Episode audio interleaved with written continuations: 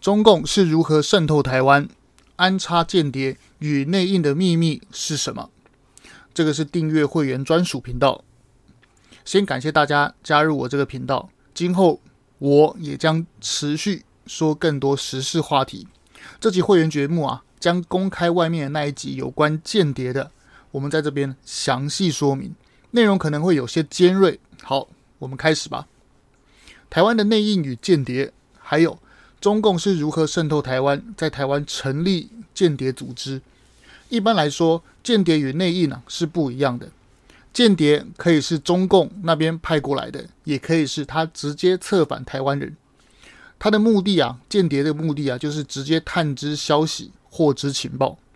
比如说，蔡英文双十国庆的演讲稿是什么事先被中共拿到？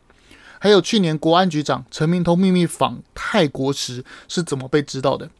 关于这一类，像这种啊，就稍微比较单纯，拿钱办事嘛，一手交情报，一手交钱，或是直接给两岸红利，给你白手套。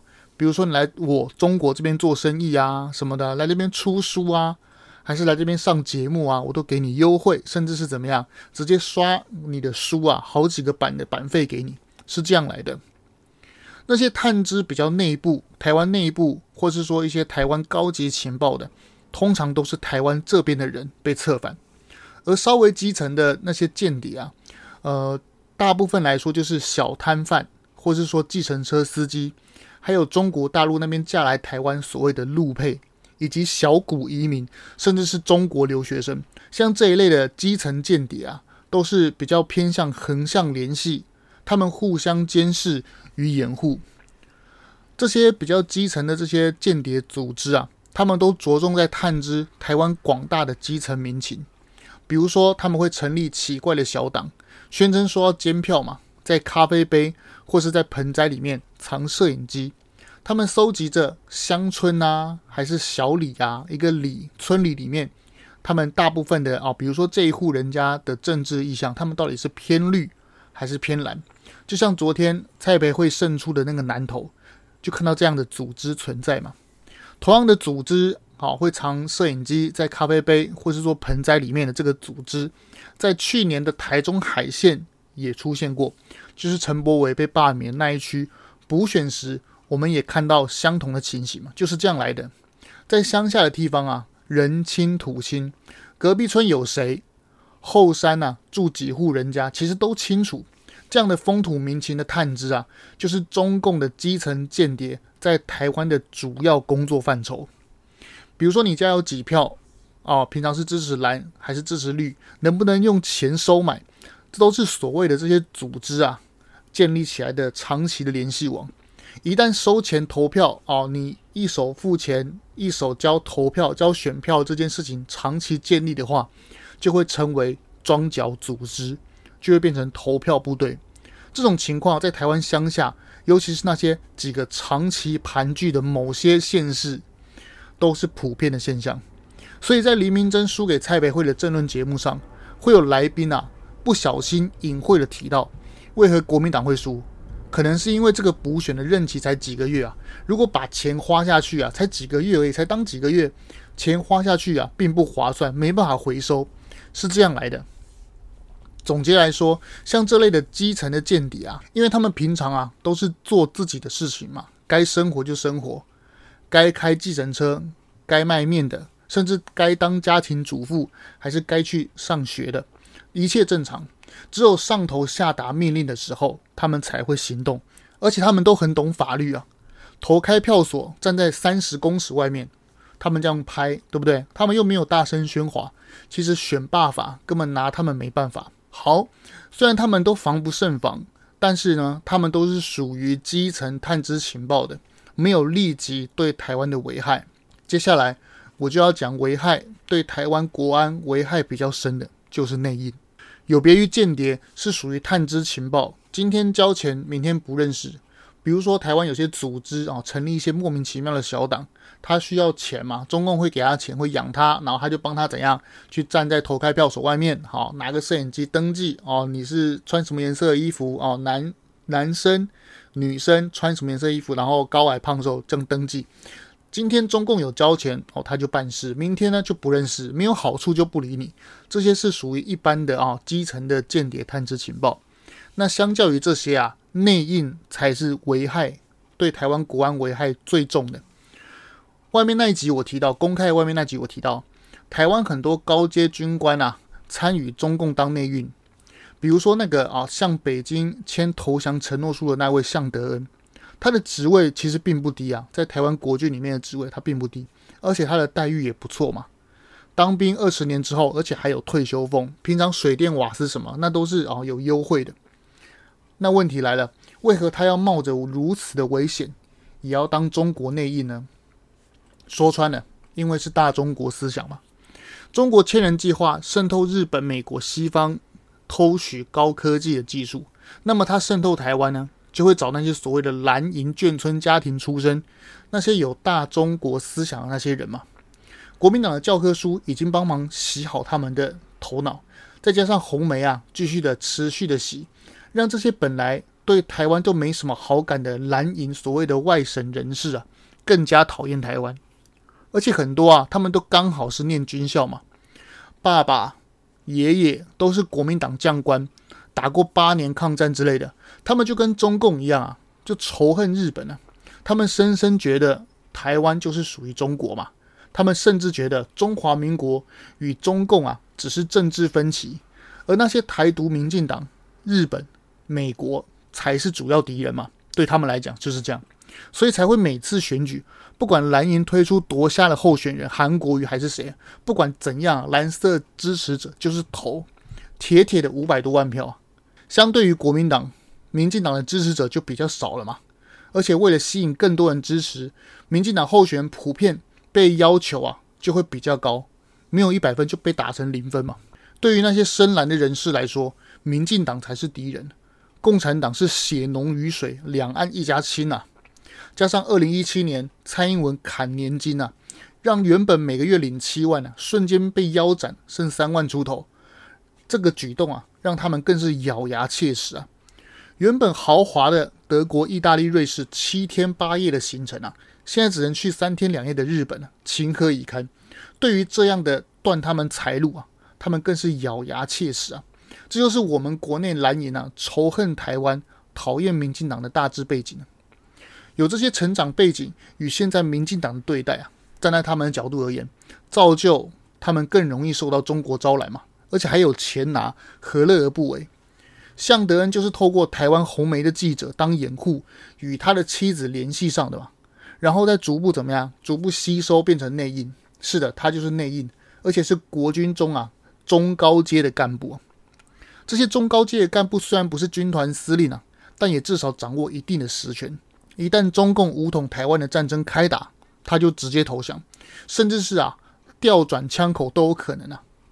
相比之前，我们刚刚提到那些间谍搜集情报，对台湾危害最重的，就是刚刚我提的，刚刚我说这个向德恩这些内应呢。好，问题来了，向德恩是中阶军官的内应嘛？那有没有高阶内应呢？二零二一年，张泽平预计接任参谋总长，他原先是空军作战指挥部的指挥官。哎，注意啊，这可是空军指挥官哦，作战指挥官，台湾空军的作战方式。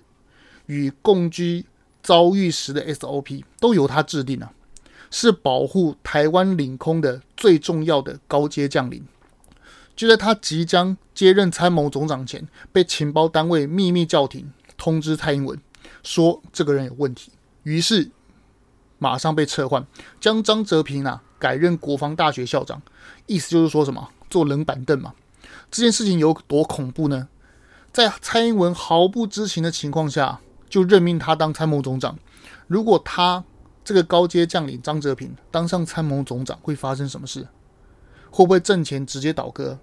更可怕的是啊，台湾自己的政战情报系统还有有关单位，竟然对张泽平这件事毫无知情啊！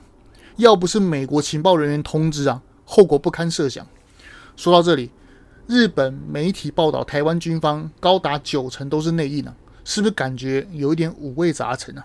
翻开资料，张泽平是由中国共产党中央军事委员会的政治工作部广州分局指派香港的谢姓商人透过退役少将钱耀栋，以及也都是我们的哦，退役少将，还有一个什么退役的中校，他叫做魏先仪，在台湾发展组织，他接触啊多名退役将领，看吧，是不是就是学长学弟都是都是国军的退役将领啊？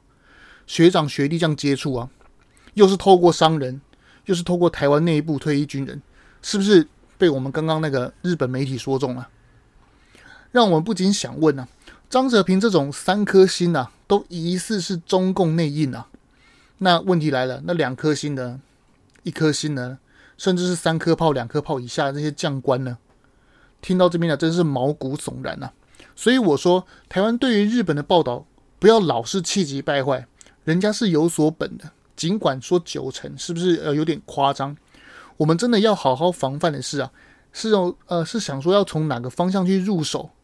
就从思想还是人身安全去防范，来制定规范，来防范我们的国军啊，不要被渗透，不要当中共内应啊。蒋介石输掉国共内战的教训，国民党难道不知道吗？最高作战厅长郭汝瑰啊，不就是单向联系周恩来的最高内应吗？徐蚌会战前夕啊，前线指挥官副司令张克侠，那是中将副司令啊。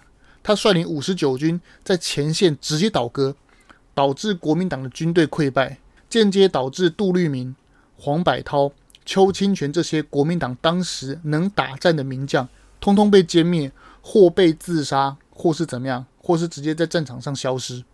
其中张克侠，他就是高级内应嘛。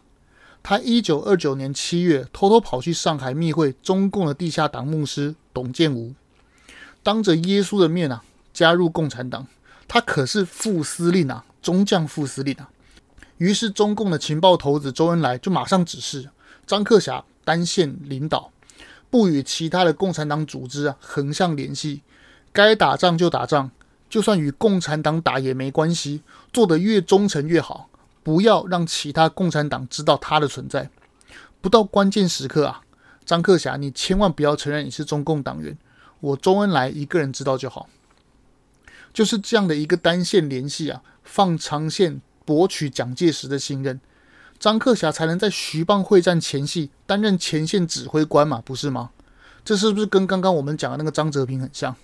于是他就在关键时刻发挥重要作用，临阵倒戈嘛，让共产党取得徐蚌会战的关键胜利。说到这，我们回去看看我们刚刚提到的张泽平啊，是不是有点毛骨悚然啊？张克侠。一九二九年跑去上海与中共联系，张泽平呢？二零一二年起啊，就开始由香港商人与共产党联系。张克侠在关键时刻到来之前啊，忠心耿耿，努力的爬升，不管是对日抗战还是对共产党作战，都赢得蒋介石的信任。张泽平从空军官校六十三期毕业后，一路升迁，升中将之后，任空军副司令。空军司令部政治作战政战主任，你看他还是政战主任，而且还当什么政战主任？当完再当空军作战指挥部的指挥官，都是身兼要职啊！而且他怎么样，在身兼要职这段期间都没有被我们政战系统发现，他就是怎样高级内应嘛。然后张克侠在徐蚌会战前夕倒戈，那我们不禁要问啊，那如果张泽平当初有当上参谋总长的话，会发生什么事？台湾国军内部有多少的张泽平呢？这种的高级内应呢？想到我头皮就发麻。回过头来看呐、日本那篇报道说台湾九成退役军人都会出卖情报，我们是不是又更五味杂陈了呢？最后还是感谢你订阅台湾国际时事 Parkes，我会持续做出更多精彩的事实节目，请不要害羞。如果你也想说什么，请直接与我联系，想听什么话题，想知道什么事，或是你也想上节目一起分享你的故事或是想法，也欢迎留言。最后的最后，如果你觉得我的节目还可以，那么请把频道介绍给更多关心国际时事的朋友，让我们一起独立思考，让社会更进步。我们下集会员频道节目见喽！